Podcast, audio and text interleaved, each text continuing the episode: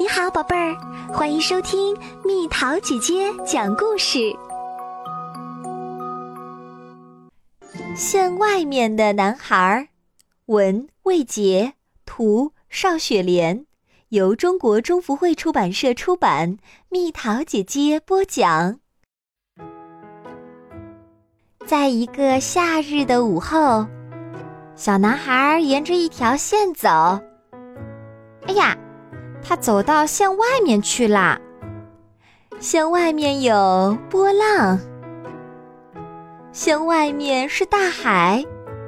小男孩站在了无边无际的大海边。小男孩捡起一只海螺，贴在耳边，听到了大海的声音。他吹响了海螺，呜。鲸鱼游了过来，鲸鱼用大大的喷泉欢迎小男孩。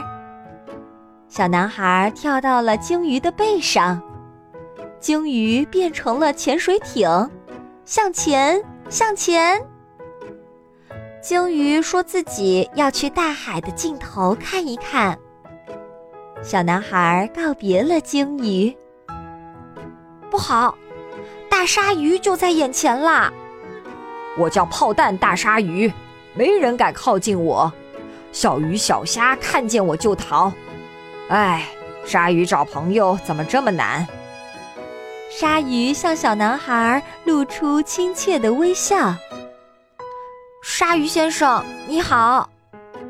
小男孩鼓起了勇气。小男孩和大鲨鱼玩起了捉迷藏。小男孩藏在波浪里，大鲨鱼怎么也找不着。一艘大轮船开来啦，这让小男孩很兴奋。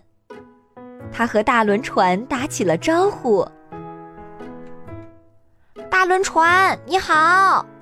你天天在大海上航行，会不会很烦？”“不，一点儿也不烦。”我非常喜欢这份工作，我天天在航行中欣赏着沿途的风景，憧憬着远方的故事，等待着到达的那一刻。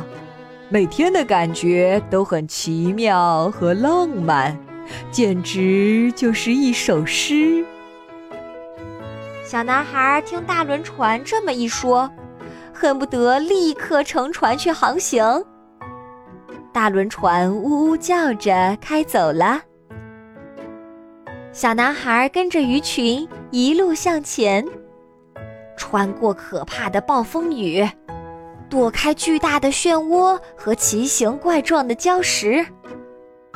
你好，给我们讲个故事吧！海带们热烈地朝小男孩打招呼。海带们围坐在小男孩身边。听他讲故事。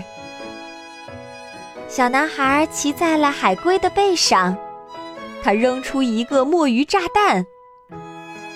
小男孩让水母变成了飞碟，还和海狮玩起了顶球游戏。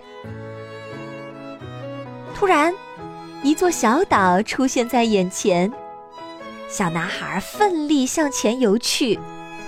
他看见一个美丽的小女孩在向他挥手。小男孩向前一跳，他发现自己又走在线上面了。波浪渐渐退去，小男孩朝大海挥手再见。